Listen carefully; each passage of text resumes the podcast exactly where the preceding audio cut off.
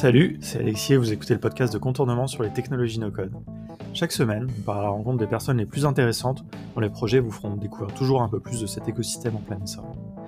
Pour ce 73e épisode, je reçois Benoît Dussault, responsable du numérique de la FEV, une association qui existe depuis une trentaine d'années et a connu une croissance très importante de ses effectifs depuis deux ans. C'est l'occasion de discuter ensemble des challenges que représente ce changement au niveau de l'organisation et des ops de l'association, mais aussi de cette grande question un peu euh, générale de la transition numérique que vivent et doivent vivre beaucoup d'associations depuis quelques années.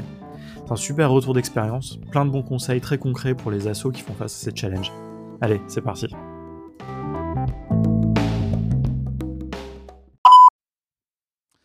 Salut Benoît, bienvenue sur le podcast de Contournement. Salut Alexis. Euh, bah écoute, c'est l'heure de l'apéro. C'est la première fois que j'enregistre un, un, épisode à l'heure de l'apéro. Yes. moi, je me suis servi un petit verre. C'est la première fois. Je sais pas ce que ça va donner. Bon, pas, on pas va rigoler. Voilà, on va pas dé dérailler dans les questions. Alors, tu es responsable des projets numériques de la FEV. Alors, yes. tu as peut-être un titre un peu différent, mais voilà, c'est comme ça que je l'ai interprété. Si tu ouais, responsable du digital, ouais. Ok, parfait. Euh, donc voilà, la FEV, c'est une association qui lutte principalement contre les inégalités en milieu scolaire. Ouais. Mais je te laisserai en, en, en dire plus parce que c'est en fait encore plus que ça. Euh, c'est une association que je connais bien parce que je l'ai accompagnée pendant plusieurs années à l'époque de Simplon. Et j'ai pu observer, même un petit peu participer, j'ai trouvé vraiment une transformation numérique assez impressionnante pour une association de cette taille. Ouais, c'est une, une grande association. Et tu vas nous parler même de comment elle est encore en train de croître et comment elle a, elle a cru euh, récemment. Euh, voilà. Et puis récemment, bah, notamment depuis ton arrivée, alors nous on s'est pas croisés en fait à cette époque, non. à cette époque-là, mais euh, il y a eu aussi pas mal d'utilisation d'outils no-code. Mmh. Voilà, donc on a eu l'occasion d'échanger un petit peu de, dessus. Et c'est ça que j'aimerais que tu nous racontes aujourd'hui. Yes. Donc, euh, bah écoute, avant ça, ce que je te propose, c'est que tu te présentes. Ouais. Euh, bah Benoît, du coup, euh, 35 ans. Euh, je travaille du coup donc à la FEV depuis deux ans, deux ans et demi même. ça donc, passe vite. Ouais, ça va super vite, ouais. En plus, avec les histoires de confinement, ça a été une de ces rapidités, tout ça. Ouais. Euh, du coup, donc, euh, donc euh, je suis responsable du digital, donc ça veut dire que je m'occupe vraiment de tous les projets digitaux de, de, la FEV. Donc pour te présenter quand même un peu plus en détail ce que fait la FEV. Est-ce que, est-ce que avant ça, ouais. désolé, hein, je te fais tout de suite, je reprends. Non, mais est-ce que tu veux pas nous parler un peu de ton parcours? Et on, on va parler de la FEV après, mais okay. j'aime bien aussi savoir un petit peu d'où viennent les invités. Ça marche. Alors déjà, moi, de travailler dans le numérique, en fait, c'est une reconversion. Euh, professionnel. Donc ça fait euh, plus de dix ans hein, que je travaille dans le numérique. Euh, à la base, en fait, euh, j'ai travaillé. Donc, je suis originaire de Nantes et j'ai travaillé en fait dans une dans une association qui gérait une maison de quartier. Et du coup, j'ai donc ma toute première expérience professionnelle, c'est de gérer un espace numérique pour accueillir plein de publics différents aussi bien euh, des gens euh, du quartier que des gens pas forcément du quartier aussi, mais qui étaient éloignés du numérique. Et du coup, je les accompagnais voilà sur euh, sur leurs tâches au quotidien, sur euh, comment utiliser tel outil numérique, etc. Et donc ça, ça a été une de mes de mes premières expériences euh, professionnelles. Et en parallèle de ça, euh, j'avais aussi à côté euh, euh, la musique, je t'en ai déjà parlé. et du coup, mon premier contact réellement avec le web, c'est quand je m'amusais à bidouiller mon MySpace pour euh, les connaisseurs, okay. ouais. où il fallait éditer sa, ses, ses, ses, feuilles de style pour euh, un peu mettre en couleur euh, sa page, sa page MySpace. Donc c'est mon premier contact avec un peu avec le web. D'ailleurs, Et... pour, pour l'anecdote, désolé, hein, sur, mais sur MySpace, en fait, ce qui est marrant, c'est que c'était pas vraiment prévu à la base, mm. si je dis pas de bêtises, hein, si je me souviens bien. Mais si tu mettais du CSS dans une des cases où tu pouvais mettre ta description, ta bio. Ta voilà, en fait, tu pouvais surclasser, comme on dit, les styles de MySpace et du coup, tout le monde le faisait. Ouais. Et tu avais des, des, des, étoiles partout et des trucs. euh. C'était vraiment ça, la belle époque. Ouais. non, c'est cool. Ouais. Donc, ça, c'est vraiment été ma première, euh, mon premier contact avec le web. Et aussi, du coup, euh, je m'occupais un peu de communiquer sur, euh, sur tous les événements que je faisais dans mon espace euh, numérique. Donc, du coup, il fallait aussi que je commence à, voilà, à un peu bidouiller sur le blog de l'association, etc. Et euh, donc il y a un moment en fait j'ai eu un déclic, je me suis dit ouais ça serait vraiment hyper intéressant si je me professionnalisais vraiment dans, dans, dans le web et que j'apprenais réellement le code parce que là je faisais des copier-coller de lignes de code que je retrouvais sur Internet. Et euh, du coup, pour le coup, il y, a, y, a, y, a, eu vraiment un, un, déclenchement chez moi pour, pour faire une formation. Et du coup, j'ai appris en six mois, j'ai fait une formation de web designer à l'époque, où j'ai appris à faire du HTML, CSS et à commencer aussi à faire du site dynamique avec du PHP.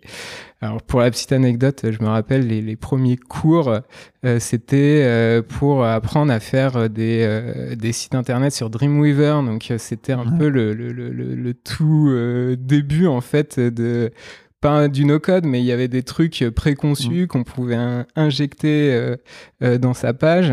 Et euh, puis Dreamweaver, il y avait vraiment ce truc de tu as une interface, tu, tu design, dessines, je sais pas comment, enfin tu vois, tes éléments, et puis ça te produit le code. quoi. Donc bon, ça te le faisait en local, c'était un logiciel lourd, mais. quand même pas très beau. puis ouais, mais bon, à l'époque, c'était difficile aussi de faire des trucs très beaux dans le web aussi, c'était quand même pas le même web qu'aujourd'hui. quoi. C'est vrai. C'est vrai. Mais, bon, après, tu devais héberger, enfin, bon, ça te résolvait pas tous tes problèmes. Ouais, Il fallait la licence aussi, enfin, c'était des. Enfin, bon, pour les gens qui payaient, hein, évidemment, mais. Ouais, parce qu'à l'époque, on pouvait encore faire des trucs comme ça. c'est ça, des craqués, comme on dit. Mais, euh, mais c'était aussi des coûts euh, prohibitifs. C'était des logiciels professionnels, finalement. Ouais, c'est clair, ouais. Ça coûtait un bras. Ouais, donc euh, c'était pas du tout accessible, quoi. Enfin. Ah non, c'est clair, pas comme maintenant avec les outils no-code.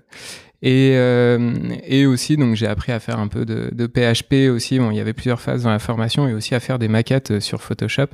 Euh, donc ça, c'est vraiment euh, voilà six mois de formation et euh, j'ai fait mon stage à l'issue de cette formation de six mois sur Paris dans une agence de communication où je suis arrivé dans une team digitale qui faisait que des sites sur Flash. Euh, donc là, du coup, j'avais fait une formation qui servait à rien parce qu'on n'avait jamais, on n'avait pas du tout fait de flash. Euh, mais du coup, ça m'a permis quand même de commencer à appréhender un peu euh, plus, voilà, comment fonctionne le digital entre guillemets dans une agence. Et du coup, après cette, ce, ce, stage, je, je, je, suis venu travailler sur Paris et après j'ai été embauché dans une première agence où du coup j'étais vraiment développeur. Donc pas du tout euh, sur la partie créa, Photoshop, etc. Je suis direct rentré sur un poste de, de développeur front. Hein. C'est comme ça qu'on les appelle maintenant. Mm. Avant, on appelait ça web designer, mais euh, maintenant développeur front. Et euh, du coup, c'est là où j'ai vraiment commencé à apprendre à coder, à bidouiller, etc. J'avais un super euh, directeur technique qui m'a vraiment euh, bien formé, qui m'a donné une belle opportunité. Et progressivement, donc j'ai fait mon petit mon petit bonhomme de chemin. J'avais envie de découvrir aussi un peu l'univers startup. Donc au bout d'un certain moment, donc je suis resté trois ans et demi dans cette agence et je suis arrivé dans une startup qui s'appelle Ad You Like. donc c'est donc à Paris et là pour le coup en fait, je m'occupais du euh, du, pôle euh, studio, on l'appelle comme on l'appelait comme ça. Grosso modo, le concept c'était quoi? C'était de développer, bah, de créer des landing pages, des pages d'atterrissage, parce qu'en fait la startup Ad You Like euh, faisait du native advertising, donc c'est un jargon mmh. assez assez glauque pour tout simplement dire de la publicité sur sur les pages web. Donc c'est souvent les encarts qu'on retrouve sur le sur le site Le Monde, Libération, qui s'incrustent dans le dans les fils d'actualité. Et euh, moi derrière, moi je m'occupais des pages d'atterrissage du coup de ces euh, de ces euh, de ces publicités. Donc du coup j'ai travaillé pour plein de marques différentes.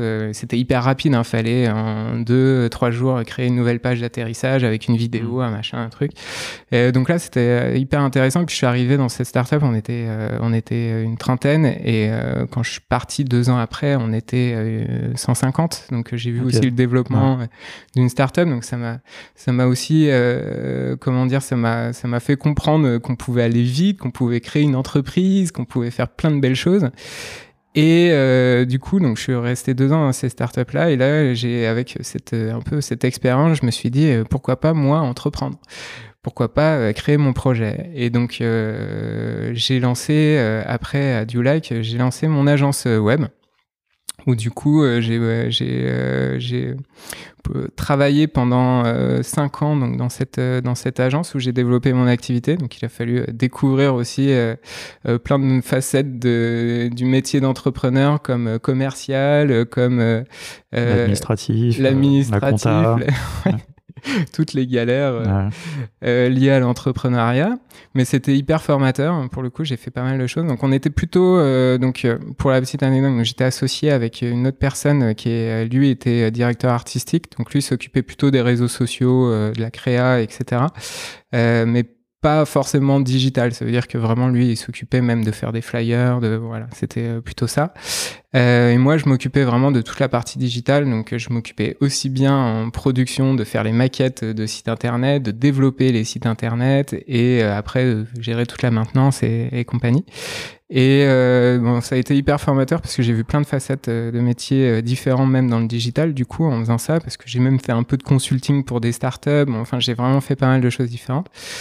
Et, euh, et puis on a découvert que voilà, il y avait un filon qui permettait de rentrer de l'argent euh, entre guillemets euh, pour vivre sereinement, qui était le e-commerce, parce que du coup on vendait un site e-commerce, donc il y mmh. avait toute la partie conception, mais après il fallait aussi gérer le catalogue de produits, il fallait euh, shooter les produits, etc. Donc on s'est dit qu'on allait se lancer sur le sur le e-commerce et ça a plutôt pas pas trop mal marché parce qu'on a eu pas mal de de clients dans le e-commerce et on a notamment euh, travailler pour euh, les, boutiques de Shinzo à Paris qui vendent des, euh, baskets en édition limitée, donc dédicace à tous, tous les sneakers addicts. et du coup, donc voilà, on a, on a créé leur site internet, etc. on a aussi mon travailler pour d'autres clients dans le t-shirt aussi. Euh, enfin, on a fait pas mal de choses euh, différentes. Et puis il y a un moment où euh, je me suis dit, il y a un truc qui me manque dans mon travail, c'est c'est vraiment de trouver du sens en fait dans ce que je, dans ce que je faisais parce qu'en fait euh, euh, faire grossir des sites euh, e-commerce mmh. rentrer toujours plus d'argent etc il y a une satisfaction quand même de se dire que son projet fonctionne que tu touches une cible et que bon dans la sneaker c'était assez facile hein. mais mais mais voilà. Et en même temps il y a une sorte de frustration voilà j'avais une, vraiment une frustration parce que bon, comme je t'ai expliqué juste avant c'est que du coup j'avais quand même travaillé dans un espace numérique où j'étais proche des gens. Mmh. j'avais vraiment l'impression d'avoir un impact réel et euh, du coup, voilà, il y a un moment où euh, je me suis plus du tout retrouvé en phase avec euh, ce que je faisais. Et du coup, j'ai commencé à réfléchir, à me réorienter sur quelque chose qui a plus de sens, donc un métier qui a plus de sens, du coup plutôt dans l'associatif. J'ai découvert aussi un peu l'écosystème Tech for Good, Make Sense, mmh. etc. Pour voilà, j'ai essayé de voir ce qui se passait dans cette Comment marier un petit peu les, les deux mondes, peut-être le numérique, c'est ça. Puis l'impact positif, enfin les projets à impact comme on dit, l'ESS. Ouais, c'est vrai, c'est vraiment ça. Et pour le coup, Make Sense, ils font un vrai travail là-dessus qui est. Euh, bah, moi, j'ai été happé par les publications de Make Sense et et, euh, et euh, du coup, ça, bah, ça, ça a marché parce que j'ai intégré, donc j'ai arrêté ma boîte. donc c'était il y a trois ans et et oui, quelques mois après, j'ai intégré la FEV, du coup au poste de responsable de projet digital et et puis voilà, c'est là où je travaille maintenant au quotidien. Cool. Bah écoute, non mais c'est très intéressant parce que ce, tout ce, ce profil, il, va, on va aussi faire écho euh, dans l'utilisation des outils euh, no-code, etc., dans, dans, cet usage que, que tu as à la FEV et, et, notamment du fait que tu as des compétences euh, numériques, de dev et tout. Le, toujours cet arbitrage, pourquoi pas développer quelque chose et plutôt le no-coder et tout. Et donc ça, ça va être intéressant à voir. Euh, c'est le moment, du coup, d'expliquer ce que c'est la fève, ce que fait, la, fève. ouais, carrément. Donc, euh, la fève, c'est euh, une association qui a 30 ans hein, d'existence. Euh, donc, ça fait un petit moment euh, qui, qui, qui, font leur métier. du coup, pour, pour expliquer simplement, donc déjà, à baseline de la fève, hein, c'est créateur de liens solidaires. c'est vraiment l'idée de créer plus de solidarité.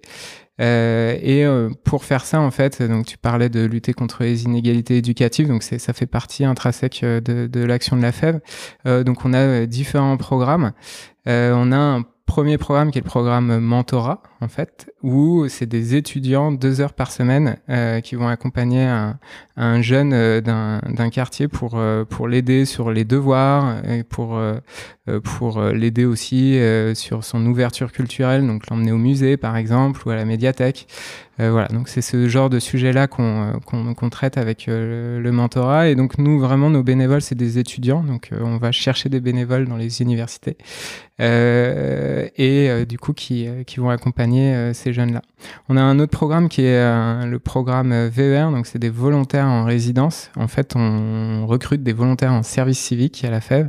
C'est 1200, 1500 volontaires en service civique qui, du coup, donc parmi ces volontaires, il y en a qui vont intervenir directement dans les établissements scolaires pour mener des actions collectives dans les établissements scolaires, donc en lien avec les enseignants et, le personnel de, de, des écoles.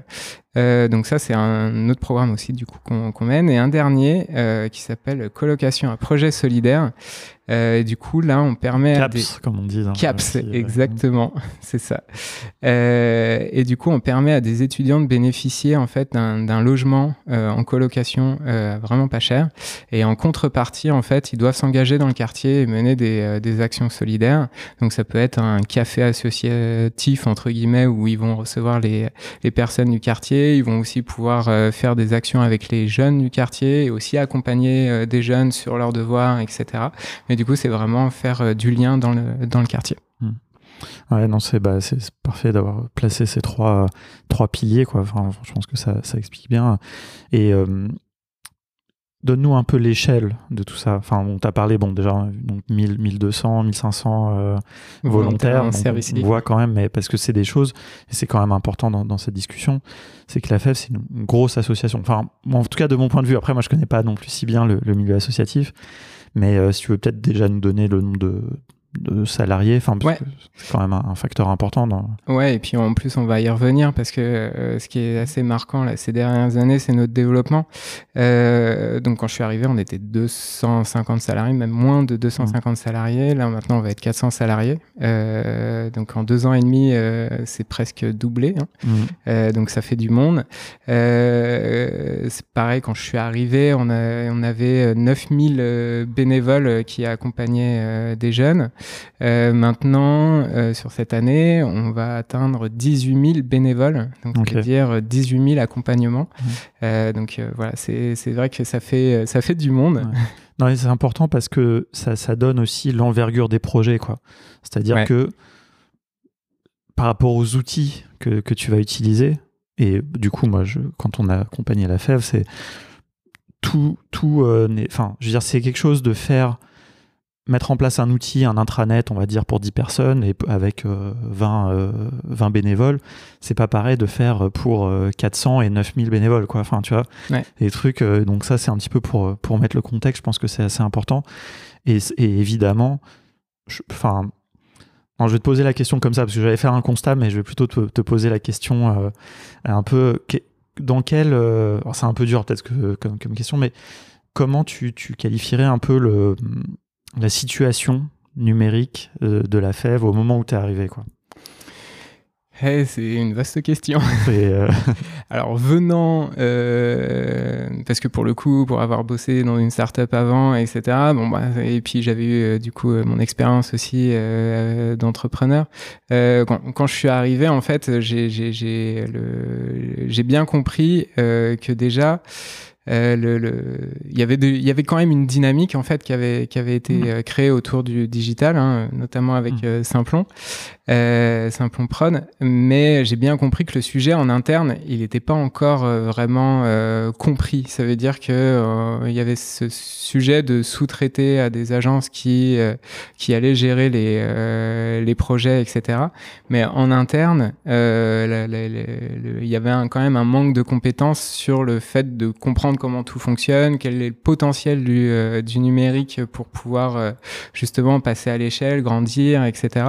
Et euh, donc c'était euh, c'était euh, quand je suis arrivé euh, c'est déjà de comprendre euh, ce qui avait été fait avant et que en plus c'était un peu voilà il n'y avait pas vraiment de logique globale dans ce qui avait été fait avant c'était chaque direction avait réfléchi un peu à des mmh. projets mmh. différents etc donc je, je, quand je suis arrivé il m'a fallu déjà énormément de temps pour comprendre qu'est-ce qui avait été fait euh, et, euh, et, après pouvoir commencer à réfléchir comment bien structurer, mmh. harmoniser et créer des choses qui ont vraiment du sens et qui répondent surtout aux besoins des utilisateurs.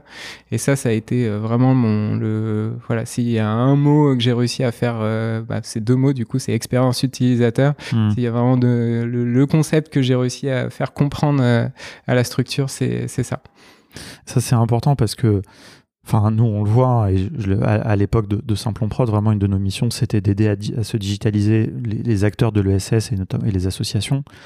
Et on voyait qu'il y avait souvent, et je parle pas forcément de la fève, hein, mais dans la plupart des assos, il y a quand même un fossé euh, entre le numérique et euh, le fonctionnement de l'association. Ah ouais. Et là, à la fève, donc nous, on a commencé trois ans avant toi, quoi. Mmh. Enfin, du coup, euh, quand on avait commencé à accompagner, ou peut-être même quatre.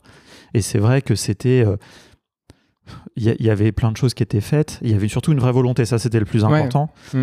Mais par contre, il y avait du fait de la taille aussi de l'association et aussi, on l'a pas dit, mais du fait de sa répartition en France, vrai. une fragmentation incroyable, quoi. C'est-à-dire, euh, enfin, je sais pas si c'est le bon mot, mais moi, je me souviens qu'on a dû faire des, fouilles archéologiques pour découvrir les mots de passe des sites. Il y avait, je sais pas, une trentaine de sites, je crois. J'avais fait une espèce de cartographie. Et euh, les personnes qui géraient ça avant, bon, c'était fait un petit peu, euh, voilà, dans, dans, le sens de l'associatif. Et je dis ça sans côté négatif, non, mais le côté la, frugalité des assos, en fait, c'est hyper positif in fine, hein, ce, ce côté-là. Mais du coup, ça fait qu'il y avait des dynamiques entre guillemets donc ouais, pour, pour euh, compléter ce que tu disais, c'est vrai qu'on a une soixantaine d'antennes en fait partout en France. Euh, c'est donc euh, il y a le siège à Paris, mais on est vraiment partout dans les dans les quartiers en France ou proche des campus. et du coup, chaque antenne de la FEV se débrouillait entre guillemets sur la question du, du digital. ils créaient leur site sur Wix. Mmh. ils faisaient leur leur voilà, ils essayaient de faire par eux-mêmes parce qu'ils savaient qu'ils avaient besoin d'être présents sur euh, sur Internet. Et donc, ouais, comme tu dis, de récupérer les éléments, etc., c'était, il y a beaucoup de choses partout. Ouais, non, j'imagine. Et puis, il y, a un truc très intéressant que j'ai eu à la fève, euh, justement, du fait de cette, euh, donc de toutes ces antennes, c'est un peu cette dissociation entre Paris, mm. le, la direction, je sais pas comment ça s'appelle, mais il y a un peu ce truc, et puis les régions qui veulent être très autonomes, qui veulent aller vite, il y a une espèce de, des fois un peu de résistance. Hein. Enfin, je suis désolé de, dire ça, mais des fois j'ai l'impression qu'il y avait eu vraiment des impulsions euh, très positives qui venaient, enfin, sur lesquelles on a accompagné des fois, mais qui étaient mal comprises en région, qui étaient un peu genre, euh, on nous impose encore quelque chose, ou je sais pas, une espèce de conduite du changement. Bon, qui est dur partout, hein. la conduite du changement, c'est jamais évident. Dans toute organisation. Mais en plus, dans un contexte plus associatif et euh, national, je trouve que c'est des, des, enjeux vraiment majeurs, quoi. Ouais, et en même temps, euh, quand tu as appris à te bidouiller par toi-même euh, pendant des années et que d'un seul coup, on te dit euh, faut faire ci comme ça parce qu'en fait maintenant, faut travailler de telle manière avec tel outil, mmh. etc. Bah, tu comprends qu'il y a un vrai accompagnement au changement à faire parce que il y a des nous, c'est sûr qu'on a des au siège du coup, il y a des très belles initiatives justement pour aider, etc.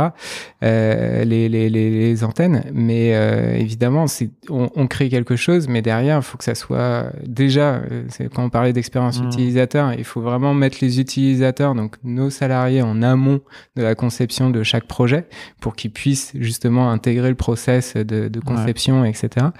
Euh, mais après, une fois que tu as le projet en ligne, c'est tout l'accompagnement au changement, accompagner les gens à l'utilisation, etc. Et à l'échelle de 400 salariés, ça commence à faire euh, pas mal d'accompagnement au changement. Non, mais c'est hyper intéressant. Tu vois, moi, j'ai eu déjà dans ce podcast un peu des, associations de tailles différentes, mais aucune encore, euh, je pense, de, cette ampleur-là.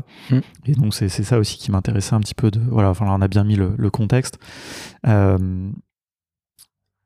est-ce que tu veux nous, nous, raconter peut-être euh, du coup un peu justement ce, passage là de, de, 200 à 400 quoi un peu comment ça se passe quoi? C'est quoi un peu euh, et du coup un peu finalement c'est aussi un peu ta, prise de poste c'est aussi un peu le Covid c'est un peu euh, ouais. différentes choses. Ouais c'est, ces deux dernières années ont quand même été pas mal mouvementées euh, donc quand, quand, je suis arrivé à la FEV, hein, il y, a, y, a, y, a, mon premier sujet, donc comme euh, je disais juste avant, c'était de retrouver un peu les petits, hein, comme ce que tu avais fait aussi chez Simplon Prod, euh, commencer justement à, à, réfléchir comment vraiment consolider et préparer en fait un peu un socle euh, qui nous permettra de, de bah, qui va me permettent et qui nous permet là déjà à l'instant T de, grossir sereinement euh, et de multiplier notre impact.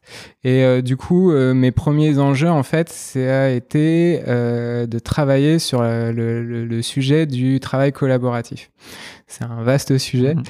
Euh, mais euh, jusqu'au moment où je suis arrivé, en fait, euh, tout le monde travaillait du coup avec sur Word, Excel, etc. Il y avait chacun avait des clés USB pour stocker les documents. Bon, enfin, c'était voilà, chacun faisait un peu sa sauce. et du coup, le, le, premier sujet que j'ai vraiment adressé, c'est le fait de passer tout le monde sur Google Workspace, Workspace pardon, qui du coup permet euh, à tout le monde euh, de euh, travailler sur les mêmes documents et pas avoir la V1, V2, V3, V4, V5, V6 du même document. V7 final, V2. c'est ça. Déjà, ça, c'était pas mal. c'est aussi de mettre tout le monde, parce que sur les mêmes systèmes d'email, bah, enfin, mmh. on, voilà, le but du jeu, c'était vraiment d'harmoniser les outils, que tout le monde utilise. L'agenda aussi. L'agenda, ouais. On a des choses quand même. Ouais. Et puis en plus, dans l'associatif, souvent, on utilise LibreOffice. Mmh. On va utiliser voilà, des outils euh, du, du, monde du libre.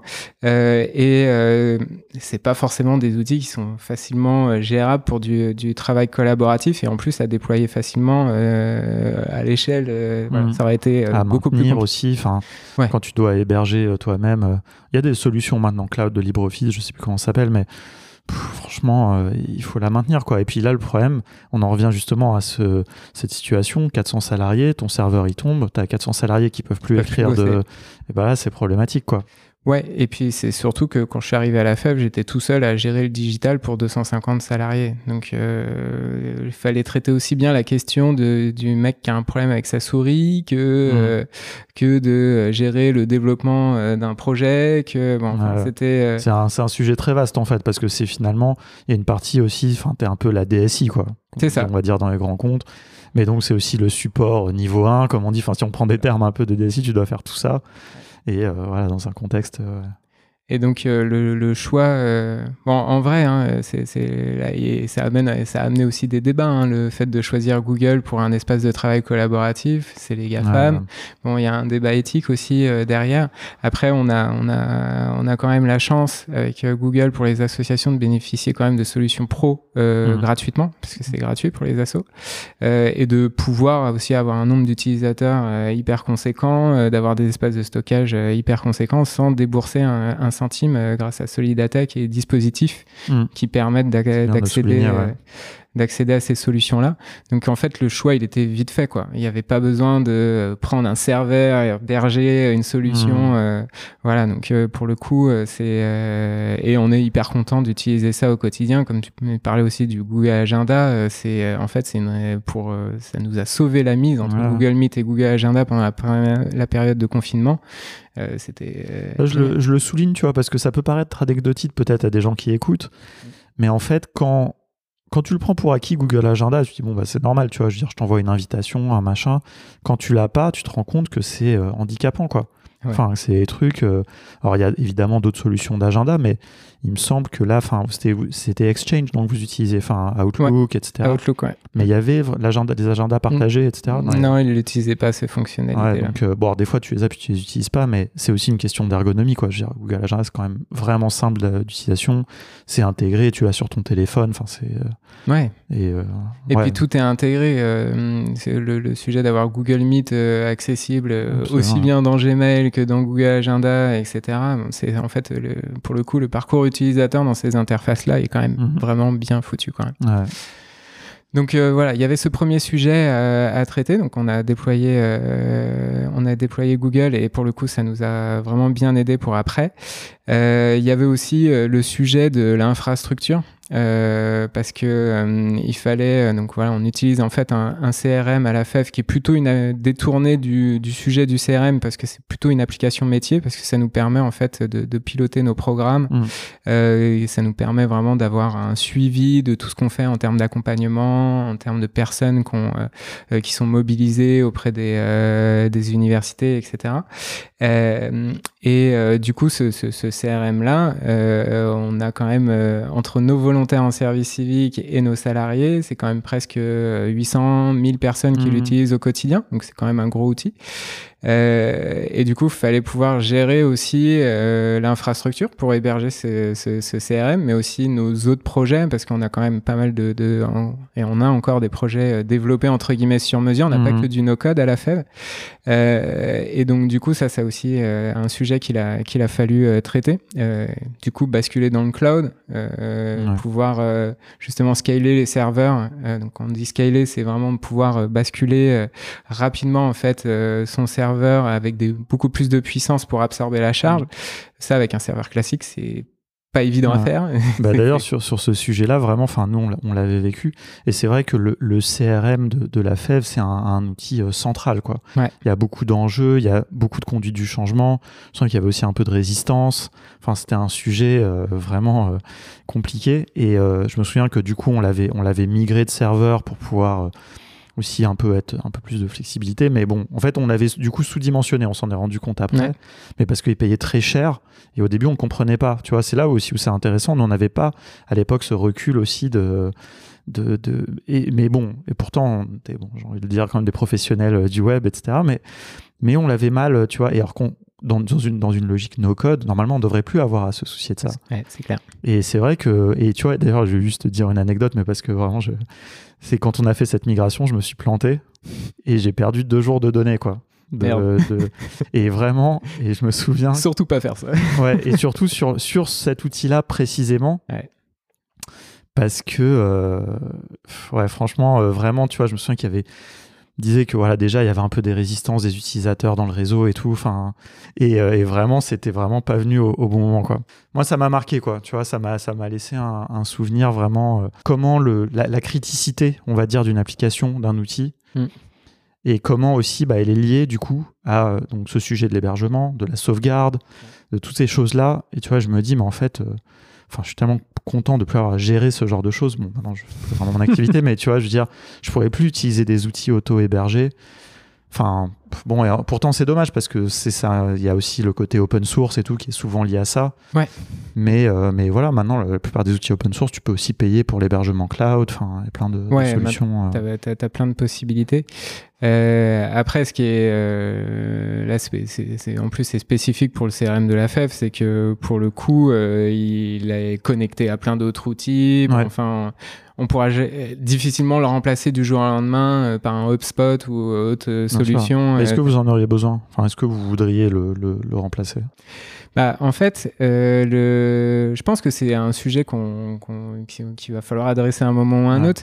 Euh, le, le, vrai enjeu, moi, euh, que, que j'ai euh, sur, sur ce CRM-là, c'est déjà que tout le monde l'utilise en fait, parce que c'est, euh, comme tu disais, l'accompagnement au changement, faire en sorte que, voilà, il y a aussi le côté, euh, on met en place des nouveaux outils, etc. Euh, même si c'est pas un outil qui, qui date d'hier, mais c'est toujours compliqué en fait. Le réflexe de, quelqu'un qui va vouloir se débrouiller pour gérer son activité sur le terrain, etc., c'est de se faire un petit tableau euh, sur Google Sheet et euh, noter, euh, hmm. voilà, j'ai travaillé avec tel bénévole, tel bénévole, tel bénévole, je vais le mettre en binôme avec tel jeune, etc. Et de pas forcément, bah, c'est hyper facile quoi d'ouvrir et ce genre un tableau Google Sheet et de pas forcément utiliser les outils qu'on met à disposition. Alors que en vrai, on a un vrai intérêt à avoir à centraliser toutes nos données, ça c'est un enjeu.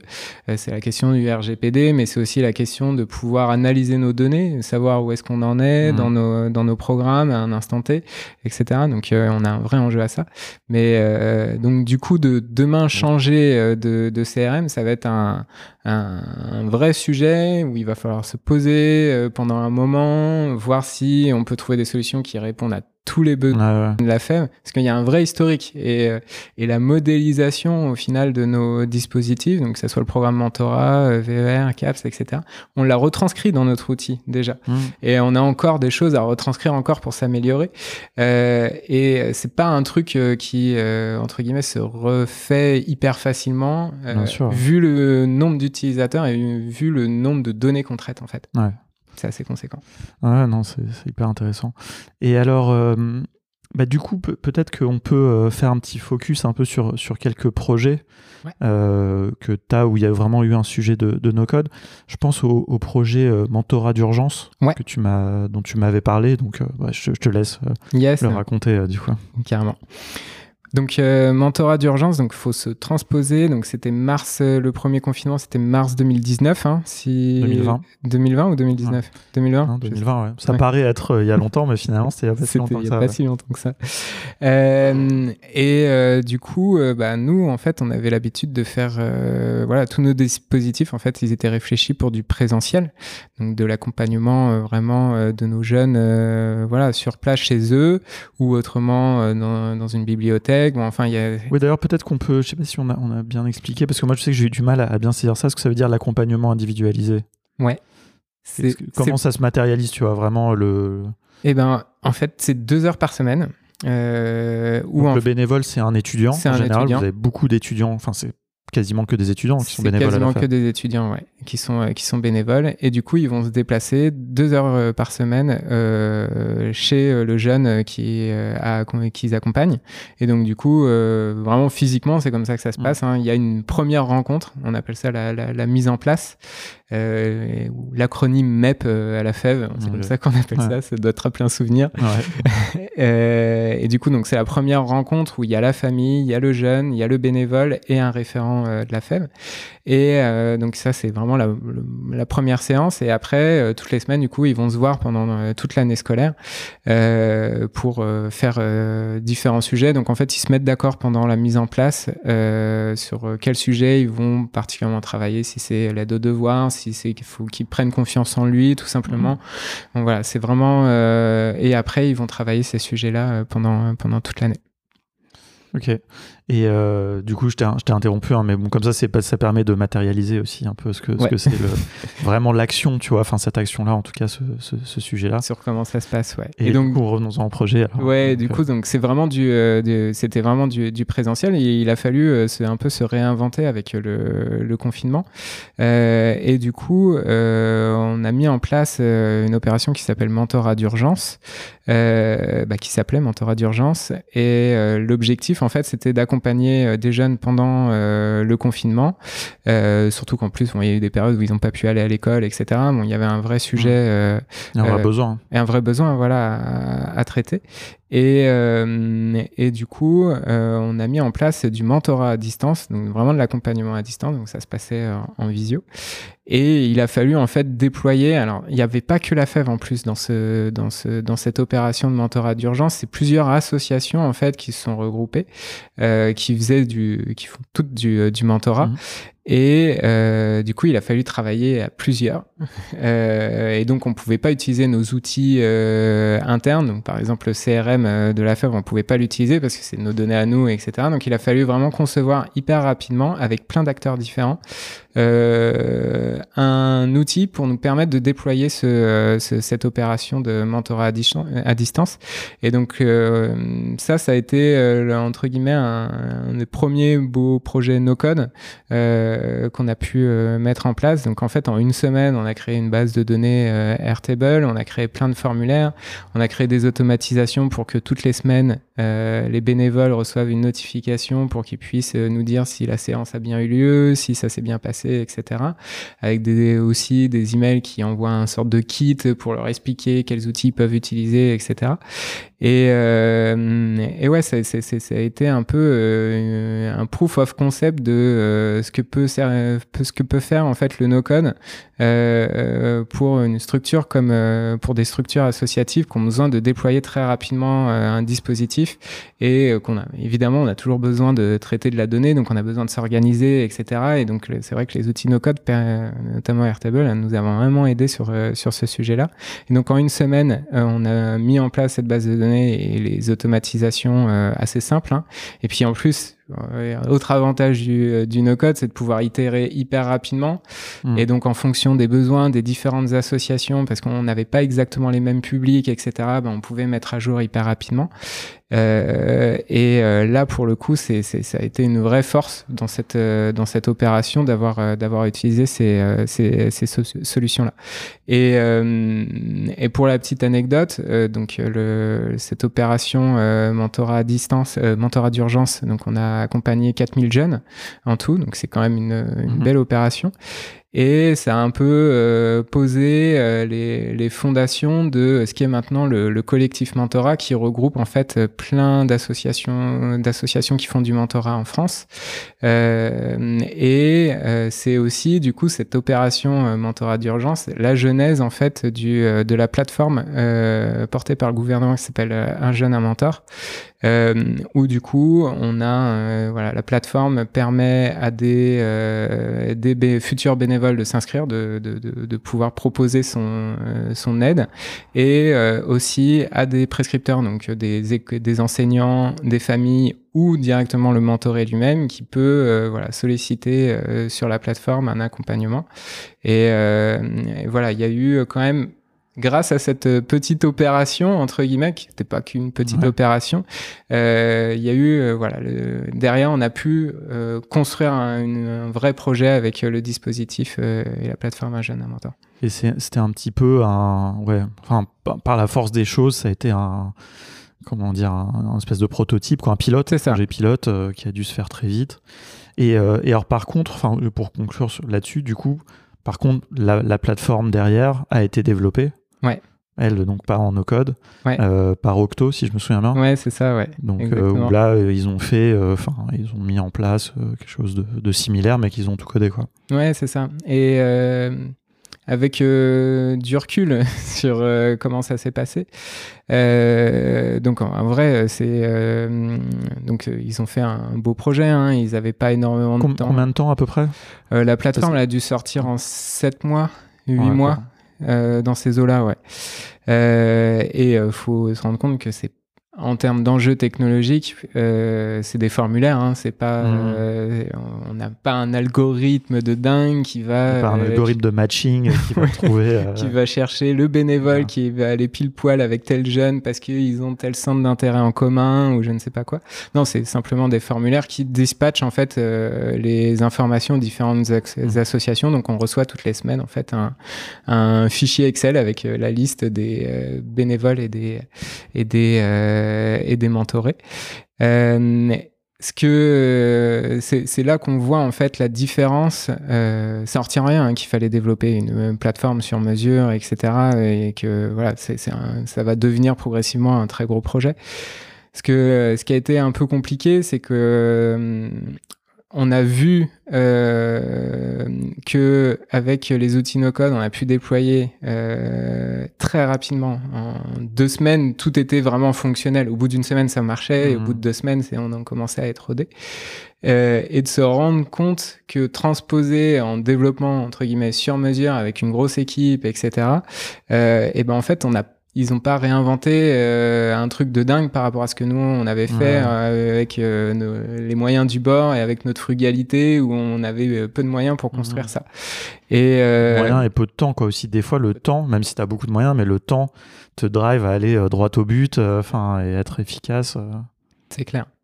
Et, et c'est là où j'en ai tiré une leçon quand même, euh, qui est hyper importante et que maintenant je, je, je, je, l'utilise aussi dans mes projets au quotidien, c'est que le jour en fait où on part sur un développement de sur-mesure, en fait, il faut repartir du projet prototypé sur des sur mmh. des euh, outils no-code pour vraiment faire le cahier des charges du, euh, du projet qui va être développé sur mesure et de reprendre toutes les bonnes pratiques, tous les process qui ont été faits, euh, et parce qu'on a itéré, on a vu comment il fallait faire avec les, les outils no-code, et donc du coup de vraiment bien s'inspirer de ça pour construire un outil sur mesure après derrière.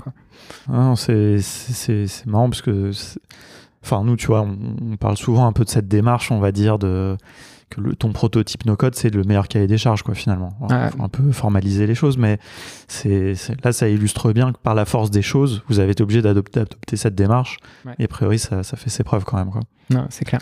C'est c'est vraiment intéressant. Après, c'est sûr que faut pas. euh, Enfin, on, on peut être tenté de mettre en perspective le temps pris pour le développement de quelque chose de similaire, etc. Après, il y a d'autres enjeux.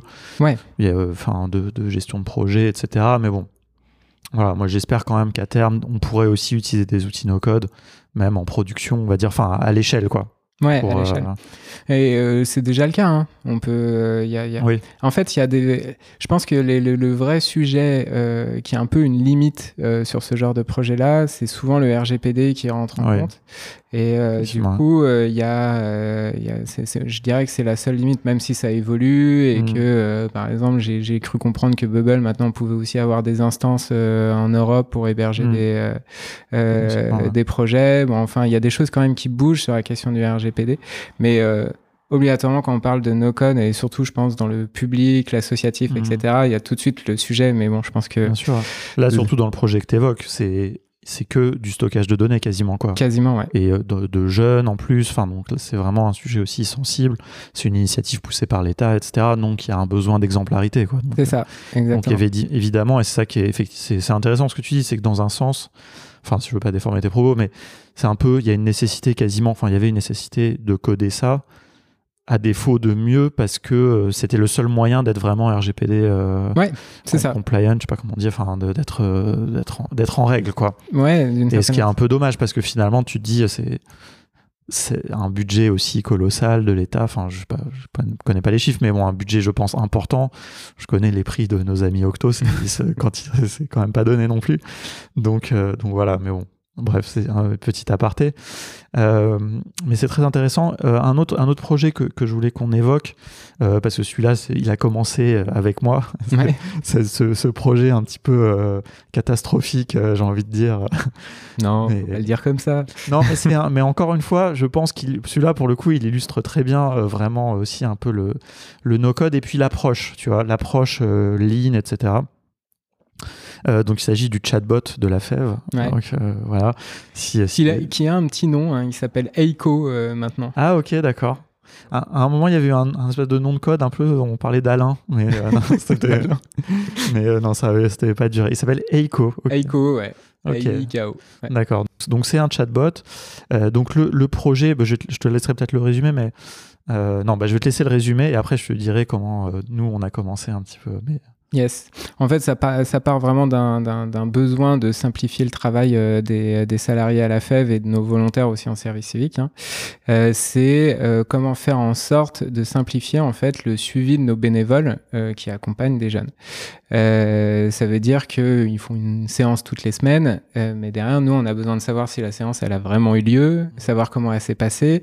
Euh, si... un certain nombre de questions quoi. Que... C'est ça. C'est tout simplement euh, quelques questions. Et même aussi, c'est en fait, c'est une démarche de suivi et de qualité. Ça veut dire qu'on a besoin vraiment de, se- de, de savoir si les accompagnements se, se passent bien. Parce que même si on accompagne toujours plus de jeunes, parce qu'on parlait tout à l'heure de 18 000 jeunes euh, cette année, euh, c'est euh, aussi garder une qualité. Et comment garder la qualité? C'est de faire en sorte que d'automatiser certaines tâches pour qu'on soit focus justement pour avoir les bons indicateurs et qu'on soit focus pour surveiller la qualité. Et donc euh, c'est le, projet du chatbot. L'idée c'est euh, d'interpeller euh, donc une fois par semaine le, le- le bénévole après sa séance d'accompagnement pour qu'il puisse nous dire justement si sa séance a bien eu lieu et qu'il puisse nous faire un, petit retour. Et il y a deux enjeux. Si corrige-moi si j'ai des bêtises. Premier enjeu, bah, délester les, les gens qui suivaient les bénévoles de ce travail, de leur rappeler de est-ce que tu as bien rempli ton, enfin, le, le- est-ce que tu as bien fait le retour, euh, etc. Quoi, enfin, le, par rapport à la séance. Ouais, c'est alors c'est Ouais. plutôt euh, pour apporter un peu de nuance, c'était délesté parce qu'avant en fait ils appelaient euh, le bénévole au téléphone Ouais, ouais. euh, pour savoir si sa séance avait bien eu C'est lieu. ça, donc c'est vraiment une charge de travail. C'était euh, quand même euh, ouais, c'était euh, quand même une charge de travail euh, assez conséquente et du coup euh, le but du jeu c'était de limiter ça. Ouais. Ouais, donc ça c'est vraiment le premier enjeu. Et puis le deuxième enjeu, parce que donc ça on peut se dire, bah on, on va remplacer entre guillemets euh, euh, le bénévole, enfin pas le pas le bénévole, le- la personne qui fait le Ouais, suivi, fait le suivi. par un formulaire. Mm. Donc ça, c'est niveau zéro. Mais deuxième enjeu, c'est comment faire que les jeunes, les jeunes étudiants, euh, volages, euh, remplissent, s'astreignent chaque semaine à bien faire ce retour. Quoi. Ouais. Et donc, c'est là où, où l'idée, il y avait eu, je crois que, je pense que, je crois que la demande, si je me souviens bien, était, était autour d'une appli mobile Mm. où il y aurait une notif chaque semaine, un peu genre, euh, est-ce que. Et puis nous, on, on s'est dit, on a cru que c'était malin de, de, de faire un chatbot, un chatbot euh, Facebook. Ouais. À l'époque, encore c'était quand même 3-4 ans, 3 ans, je sais plus. Ouais, c'est ça. non, ça doit 4 être ans, je pense, hein, ans, parce ouais. que Ouais. euh, on disait, bon, les jeunes sont beaucoup sur Facebook. Je pense que dans le temps, ça c'est aussi euh, moins vrai. C'est moins vrai. Mais, maintenant, ouais. mais bon, voilà. Donc, il- et donc, quel est le meilleur endroit où aller les chercher pour leur poser la question? Un chatbot qui viendrait après la séance, à peu près, puisqu'on sait, vu que les, les- on avait la date des séances, poser la question. Quoi. Et puis, en fait, c'est sous la forme de questions, mais du coup, c'est un chatbot qui te pose les questions de manière séquentielle. Ouais. Donc, c'est un peu plus fun qu'un qu'un formulaire. Quoi. Ouais, c'était ça. Donc ça, c'est un peu le, le parti pris. Donc ok, donc nous, à l'époque, on était une agence de dev et donc on s'est dit, on va développer ce chatbot Sur Facebook. sur, sur Facebook, voilà, mais avec du code, Node.js ou je sais plus, bon, bref. Ouais. Et en fait, on s'est complètement enlisé euh, dedans, quoi. Je veux dire, c'est je pense le, le bon mot. Euh, on avait essayé quand même d'avoir une approche un peu lean, parce que je me souviens qu'on avait quand même pas mal réduit les fonctionnalités. euh, et là-dessus, il y avait eu tout un travail, mais du coup, la, la FEV nous faisait beaucoup confiance aussi, je trouvais, en tout cas, enfin, par rapport aux, des fois les demandes au début, il y avait beaucoup de demandes, bah, normal, hein, pour tous Ouais. les clients du monde, hein, il faut faire beaucoup de choses. Et puis, mais il y avait une confiance que voilà, ça, il n'y a pas besoin, ça on le fera dans, un deuxième temps, etc. Donc on voulait se réduire. Et en fait, on n'a juste jamais réussi vraiment à le développer. Quoi. Enfin, après, moi, je suis parti de Simplon, et puis, mais j'ai quand même un petit peu suivi de loin, et puis ça. C'était tout le temps, moi je demandais des nouvelles jusqu'au moment où j'ai arrêté d'en demander parce que franchement j'avais un peu, un peu honte quoi.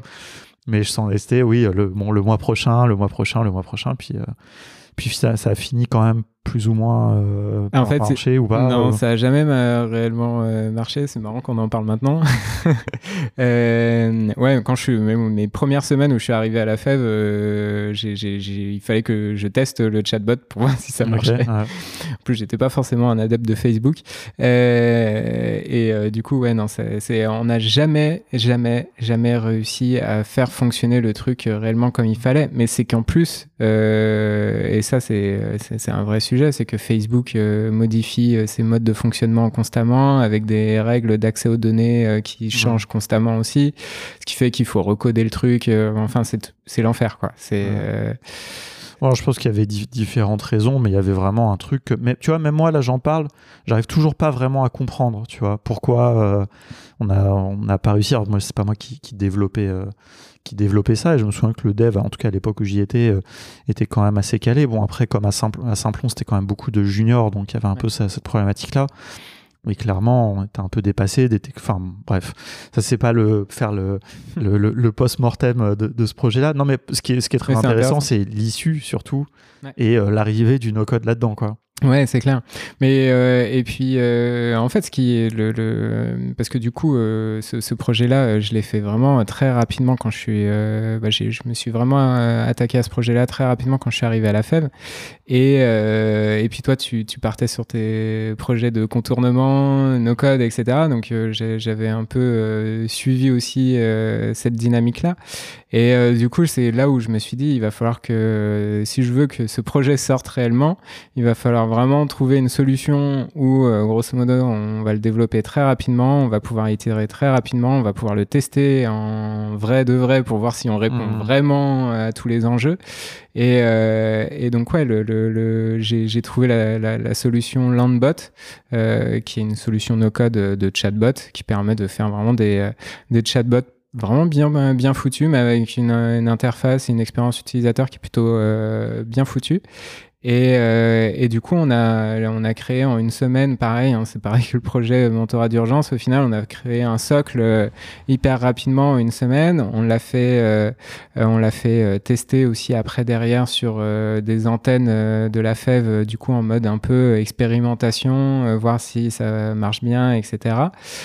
Et euh, quand tu parlais tout à l'heure aussi de se dire que l'enjeu, c'était de donner aussi envie euh, aux euh, bénévoles d'utiliser mm. le chatbot, parce que c'est bien de mettre un chatbot, mais il faut qu'il l'utilise derrière pour remonter hein. les informations. Et donc, on a réfléchi, en fait, au lieu de vraiment s'attarder sur la, la, question technique, parce qu'on avait, on avait répondu à nos enjeux avec un outil Nocon, on a réfléchi un peu à toute une dynamique de gamification de ce, ce chatbot.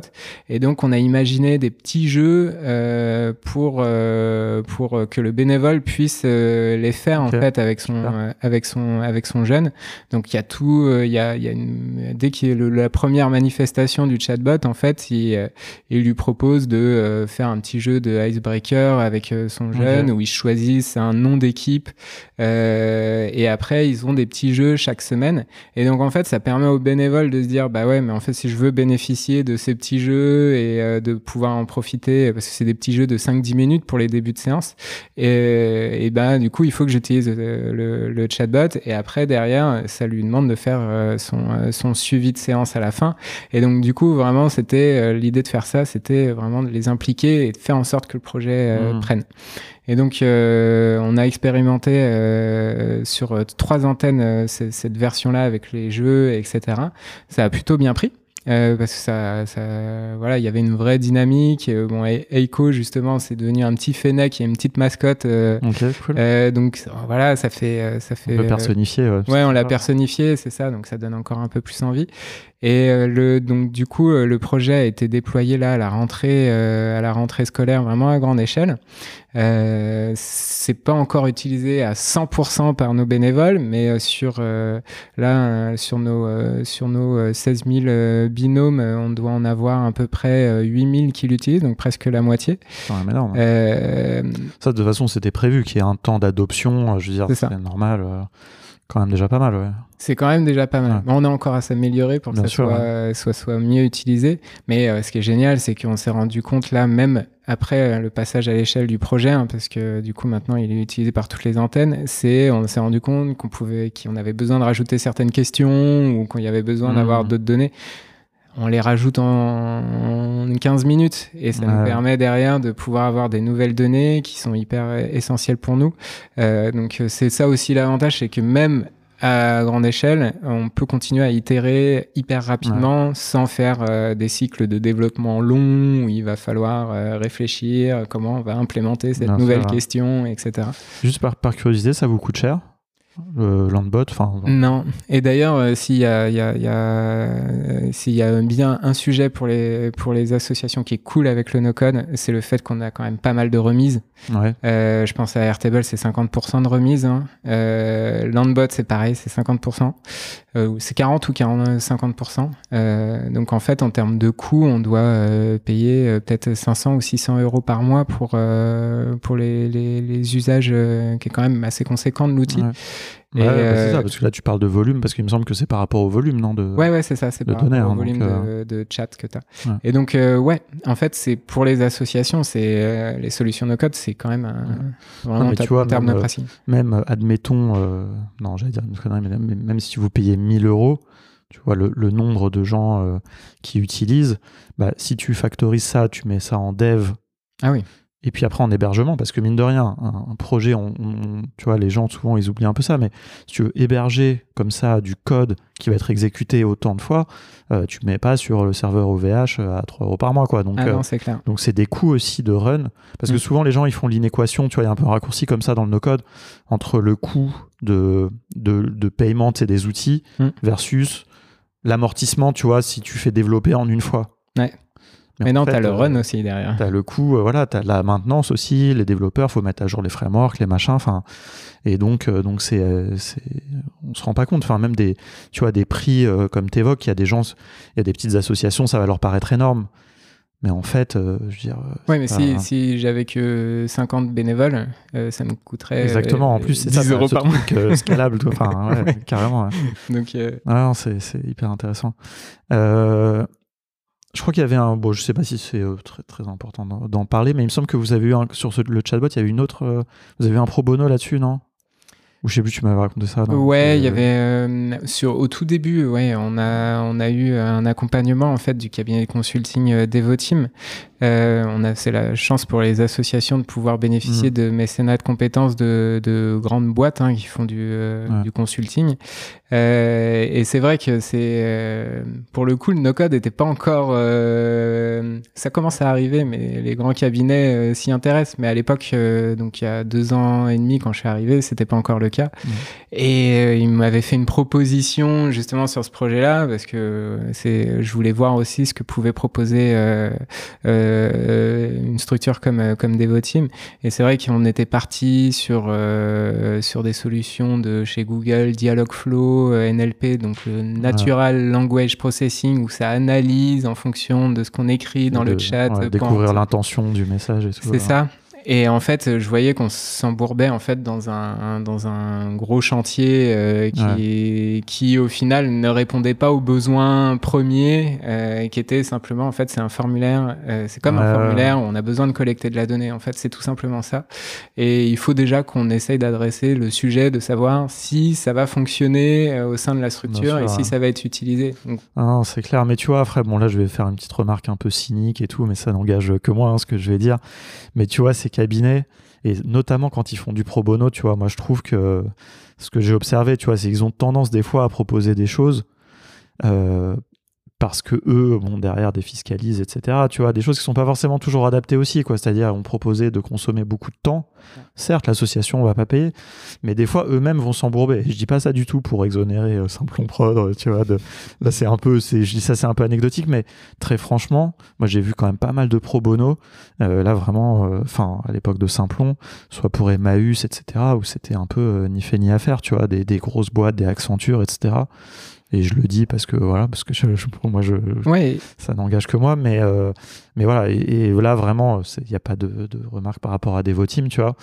Mais ce que, ce que je veux dire, là, ma, ma conclusion, là où je veux en venir quand même, pas juste faire des remarques euh, cyniques, euh, et enfin, et, et je sais pas comment dire, mais, mais c'est que je suis pas sûr que le no-code aille dans leur sens, tu vois. C'est-à-dire que ces boîtes, de toute façon, déjà, elles ont elles-mêmes beaucoup d'inertie pour se former. Elles ont des habitudes, elles ont. euh, mais tu vois, il y a un truc. j'ai- posé cette question hein, quand j'avais interviewé euh, Dominique et Alain de Octo, tu vois. Ouais. Est-ce que pour vous, c'est une bonne nouvelle le no-code Tu vois, vous facturez moins de jours? Enfin, tu vois, quand tu fais de la régie, bon, il Ouais. y a des boîtes qui font aussi du forfait, mais tu fais de la régie, est-ce que c'est une bonne nouvelle, tu vois? Est-ce que t'as pas intérêt à sortir des grosses technos, à sortir des gros TJM Enfin bon, bref, je sais pas. Là, je t'invite pas forcément à te prononcer hein, si tu veux. Non, te- non, mais te c'est- griller auprès de tous les. mais pas, pas du tout, parce que pour le coup, euh, euh, le, le mécénat de compétences, c'est hyper quand même intéressant pour les associations. Moi, je, je, je- on en bénéficie encore.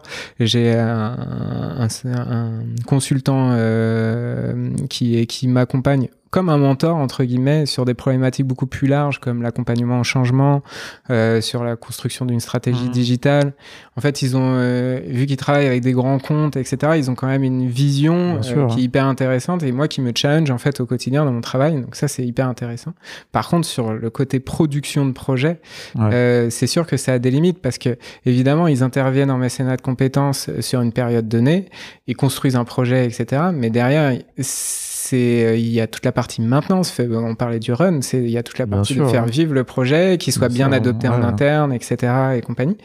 Et euh, c'est vrai que euh, s'ils mettent un outil en place et que derrière, il n'y a pas les moyens en interne dans l'association pour gérer, faire vivre cet outil, etc., bah, c'est là où on... ça devient compliqué. Ouais, ouais, non, c'est clair. Non, cela dit, c'est vrai, hein, je, suis d'accord avec toi sur le, le côté, je l'ai vu, j'ai vu notamment à la FEV, je, je me souviens plus de, quel cabinet qui avait participé à la phase d'élaboration d'un projet, où c'est vrai que c'était tout à fait intéressant, tu vois, c'était tout à fait pertinent euh, ce qu'ils proposaient. Alors, certes, avec une vision très euh, consulting, C'est ça. mais en même temps, je, je suis personne pour juger. euh, dire, moi, je proposais aussi autre chose. Et puis, en fait, le mélange des deux était intéressant, tu Ouais. vois. C'est ça que j'avais, j'avais trouvé assez intéressant. Et du coup, la, la FEF bénéficiait un peu des deux. euh, Ouais, une vision. euh, enfin, donc, euh, non, non, c'est, je veux pas du tout critiquer après le système du mécénat de compétences. hein. c'est, enfin, et, et il y a, parce qu'il y a une petite différence aussi un peu entre le côté vraiment pro bono et puis mécénat de compétences et le fait de, parce que c'est aussi, il faut pas oublier aussi un autre côté c'est les, les, mécènes, enfin les gens qui mettent à disposition leurs compétences aussi. Des fois, pour eux, c'est très intéressant de contribuer à des projets associatifs, etc. Quoi. Ouais, et moi j'ai rencontré des gens géniaux, hyper investis, euh, et pour le coup, j'ai, j'ai, voilà, je suis le mécène à compétences et c'est hyper intéressant pour, euh, pour le quotidien de la structure. Nous, nous, à Simplon, on avait, mais je sais peut-être je t'avais raconté ça la dernière fois, on a carrément des gens, je une personne en tête, mais qui a quitté son job après avoir fait son mécénat elle, euh, enfin, bon, je vais pas, je vais pas dire de boîte. Après, je vais avoir des problèmes, mais, euh, ouais. Euh, ouais, tu vois. Franchement, elle a vu, tu vois, que ouais, en fait, son gros cabinet de consulting faisait pas vraiment de sens, quoi. Mais ouais, mais c'est ça. Hein. Et c'est, c'est tout l'enjeu. Et et on parlait mon, rapport au sens. je parlais tout à l'heure. Voilà pourquoi je suis parti à la fève, etc. Elle retrouvait du sens dans son métier. Mmh. c'est c'est quand même euh, c'est pour ça aussi qu'il y a des consultants qui aiment bien euh, venir faire du mécénat de compétences, parce qu'en fait, c'est hyper euh, glorifiant de travailler sur un, sur un projet qui a un impact en fait énorme. Bien sûr. Et, et c'est pour ça que honnêtement, voilà, on a toujours des sujets de, recru de recruter des, des, bons profils dans, les, dans mmh. les associations sur le digital. Euh, franchement, venez, il y a plein de choses à faire, plein de belles choses à faire euh, dans les associations. Et en plus, honnêtement, ce qui est hyper intéressant, c'est le côté un peu frugalité, ce que je disais tout à l'heure, mm.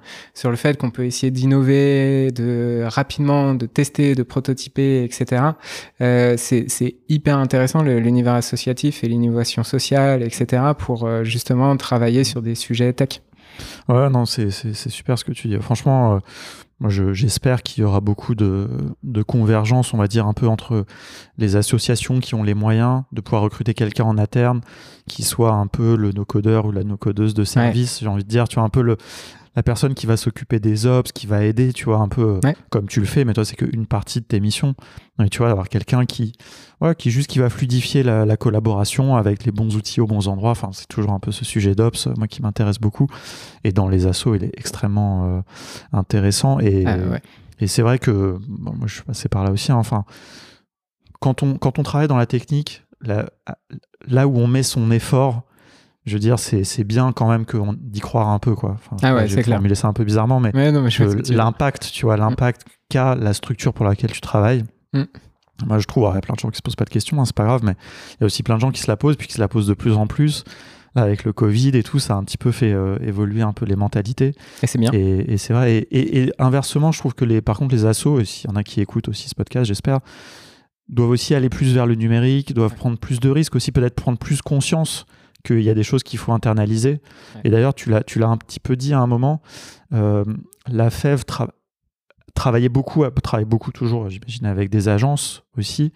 Mais il y a peut-être aussi, j'ai l'impression, de plus en plus un petit peu cette volonté d'internaliser un petit peu plus. Ah, clairement. Et donc, euh, voilà, enfin, je sais pas si tu veux dire un mot là-dessus. Ouais, ouais, non, mais c'est. Est-ce que vous recrutez Est-ce que vous avez recruté des no-codeurs On n'a pas encore recruté de, de no-codeurs, mais euh, ça SM euh, auprès des collègues, etc. Et c'est ça qui est, qui est vraiment puissant avec le no-code. Euh, J'ai l'exemple de ma responsable euh, chargée de mobilisation, donc euh, la personne qui gère vraiment le haut national, comment on va recruter nos mm. bénévoles, qui euh, sait servir de Airtable et d'Integromat pour, pour envoyer ses, ses relances par SMS à tous les bénévoles, par exemple.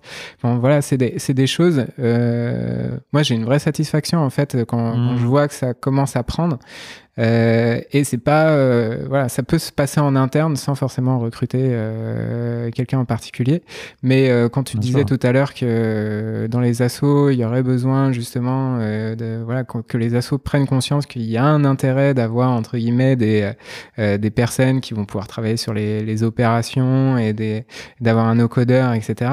C'est clairement un vrai sujet à adresser parce que en plus les plus le temps avance, plus quand on met en place euh, des, euh, des, euh, des, des, programmes, donc on parlait de programmes mentorat, etc., plus on doit aussi, si, voilà, pour faire financer ces, ces, ces, ces programmes-là, il, va, il faut aussi qu'on valorise avec de la data, entre guillemets, mmh, ce qu'on fait. Sûr.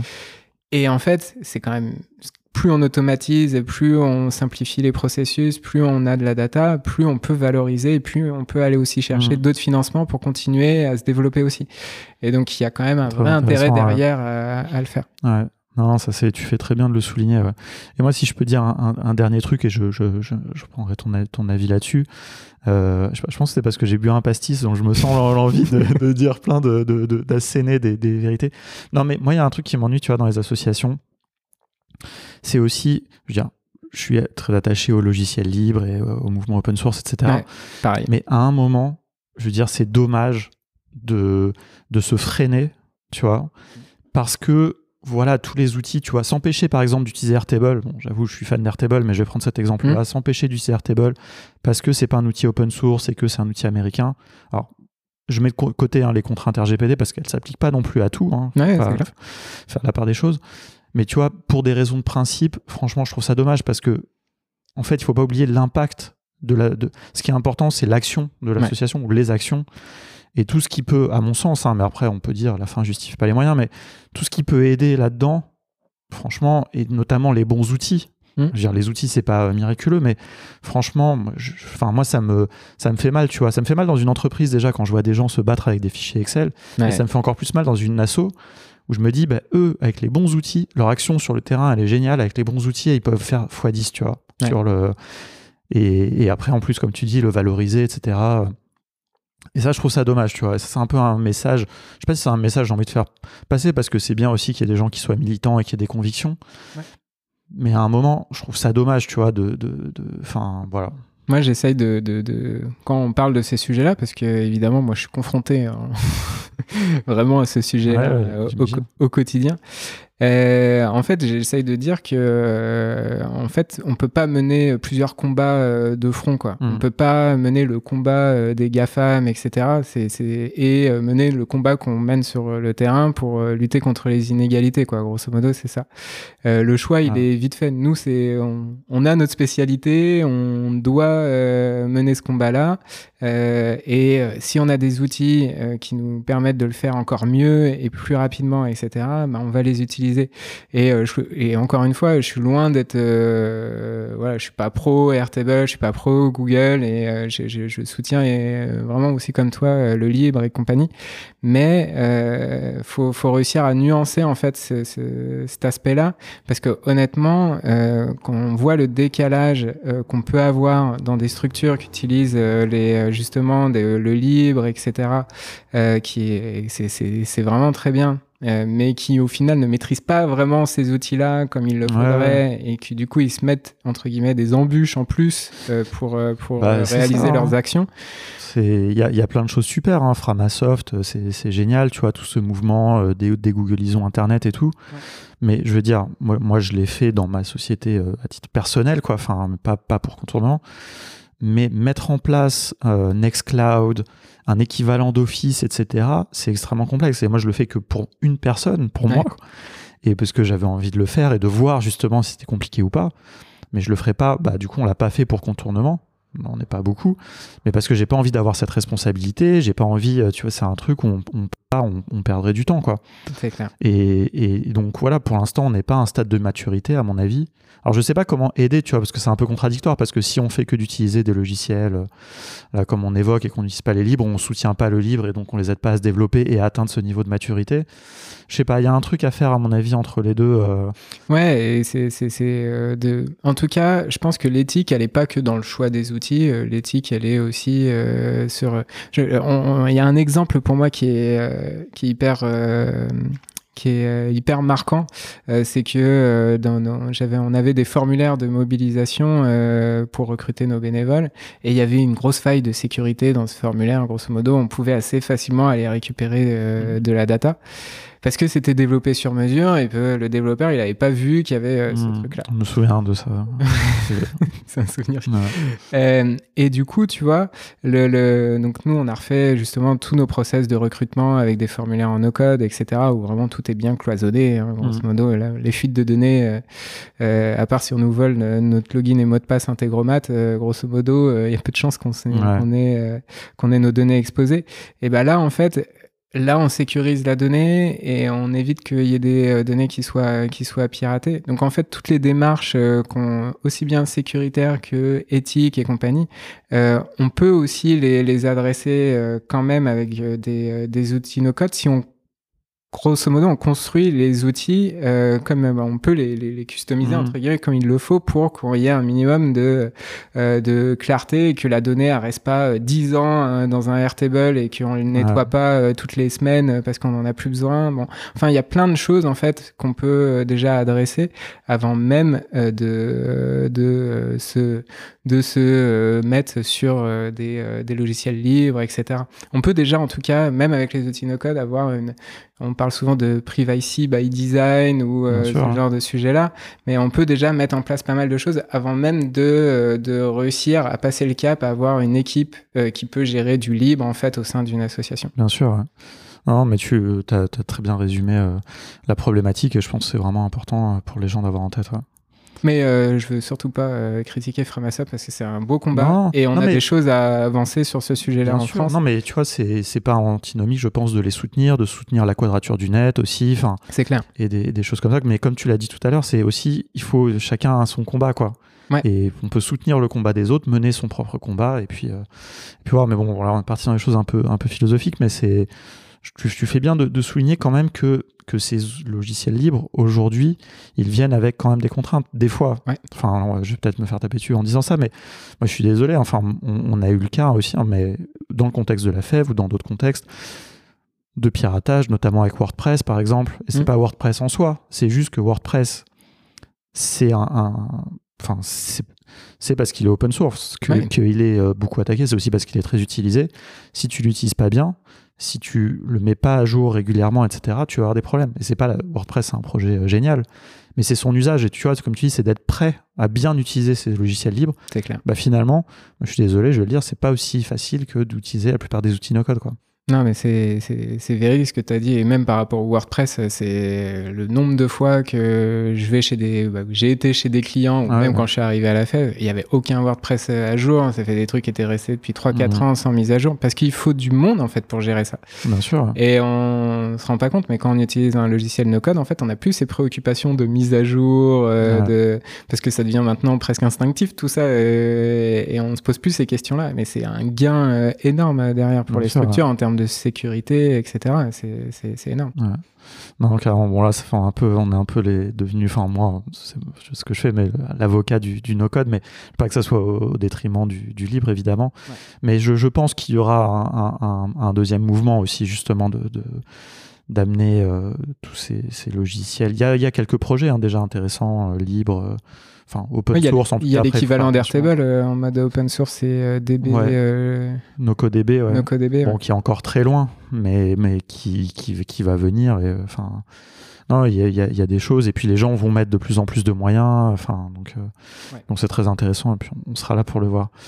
Euh, bah écoute, c'était franchement passionnant tout ça. J'ai, une dernière petite question, mais même si tu as dit déjà beaucoup de choses, mais est-ce que tu as des choses qui te viennent en tête, peut-être des conseils un petit peu pour les assos Là, on a justement, là, ces dernières minutes, on a dit pas mal de choses. Je sais pas si tu penses à d'autres choses un peu euh, qui te viennent de, cette expérience-là, de, de deux ans et demi, trois ans à la fève.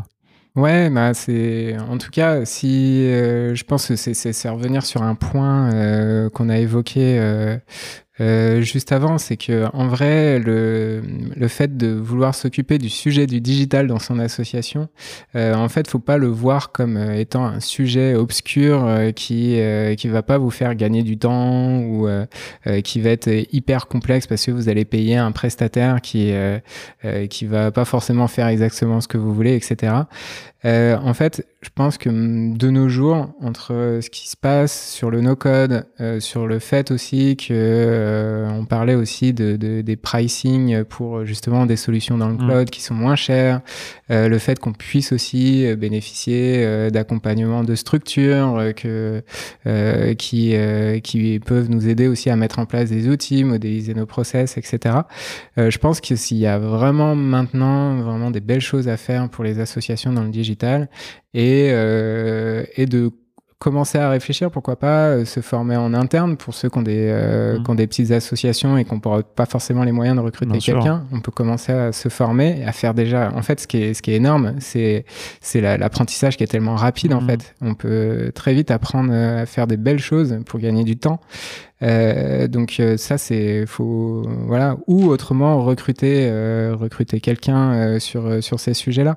Euh, voilà, faut pas en avoir peur du digital. et, et en même temps, c'est une belle opportunité euh, pour, pour les assos, les assos d'aller sur, euh, sur ce sujet-là. Donc vraiment mon conseil euh, après deux ans et demi à la FEV est de voir ce qu'on arrive à faire et de voir aussi que ça s'essaime un peu dans les équipes, de justement vouloir se créer ses ops, CD, etc. avec des outils. Je me dis qu'il y a vraiment des belles choses et qu'il voilà, il y a une opportunité à prendre sur ce sujet-là. Cool. Bah écoute, merci, ça fait une, une super conclusion. Euh, où est-ce qu'on peut te, te, suivre éventuellement ou, euh, ou la fève ou je sais pas. je mettrai les liens un petit peu là. Yes. Euh, bah sur. Euh, alors je suis pas un adepte des réseaux sociaux. je l'avais dit juste avant. mais par contre, ouais, sur LinkedIn, je suis, je suis, je suis présent et et puis voilà. Franchement, que LinkedIn. J'ai fermé tout ce qui est Facebook, Instagram, etc. depuis un moment. Donc voilà. Bah, me cherchez pas là-dessus, ça sert à rien. c'est déjà pas mal. Bah, ça me fera moins de travail pour mettre les liens comme ça. Et par contre, il y a aussi le site de la FEV qu'on est en train de refaire entièrement d'ailleurs.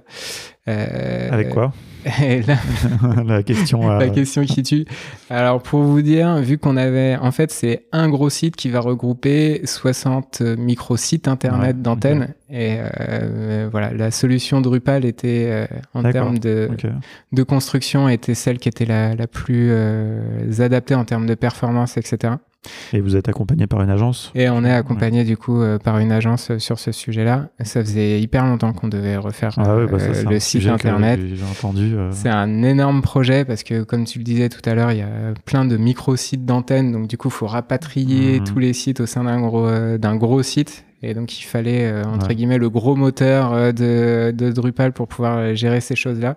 Mais par contre, on continue toujours à faire toutes nos campagnes d'acquisition, etc. On utilise vachement Webflow pour toutes nos landings, etc. Et tous nos micro-sites d'événements aussi. Donc, en fait, voilà, on a la grosse machine et les outils no-code en complément pour, pour communiquer. Bah, tu m'enverras peut-être quelques liens, à la limite, que je mettrai à titre d'exemple. Yes. Merci beaucoup. Merci à toi, Alexis. Ciao.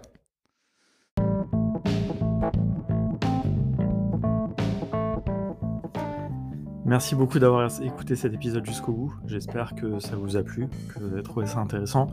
N'hésitez pas à venir sur le Slack de No Code France, dans le channel podcast Contournement. Benoît est sur le, Slack, hein, donc euh, on va pouvoir continuer cette discussion. Dites-nous voilà, si vous travaillez dans une asso, si vous avez ce genre de challenge. À mon avis, plein de choses qui ont été dites là, de toute façon, s'appliquent aussi tout à fait à des entreprises, des PME. Cette question de la transition numérique, euh, franchement, elle concerne tout le monde en réalité, elle concerne plein de types de structures différentes. C'est vrai que c'est très visible souvent dans les assos, mais en réalité, euh, franchement, il y a plein de, PME qui se, posent les bonnes questions, de TPE. voilà, nous, on est bien convaincus de l'intérêt du no-code pour tout ça et dans tous ces contextes. Euh, si d'ailleurs euh, ça vous intéresse évidemment, les formations de contournement euh, sur les ops ben, peuvent aussi être une partie de, la solution évidemment. Voilà, que vous soyez une entreprise particulier, freelance, on a des, choses à vous proposer. Et puis moi je vous dis euh, rendez-vous la semaine prochaine pour continuer à parler d'ops dans un contexte différent. Vous le savez, j'aime bien passer de différents contextes et voir finalement ce qui souvent est un peu la même chose. La semaine prochaine, on passe dans un contexte euh, startup. Euh, voilà, une startup d'une douzaine de personnes, pas du tout euh, la même taille que la FEV, et néanmoins des besoins relativement similaires. Alors eux, pour le coup, c'est vraiment dans leur ADN déjà qu'il y a ces questions d'automatisation.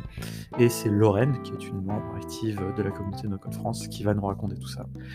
Ça, c'est pour la semaine prochaine. D'ici là, eh ben, écoutez, no codez bien. Et puis, j'espère que vous voir et échanger avec vous sur le Slack de No Code France ou ailleurs, si vous le préférez. À très bientôt.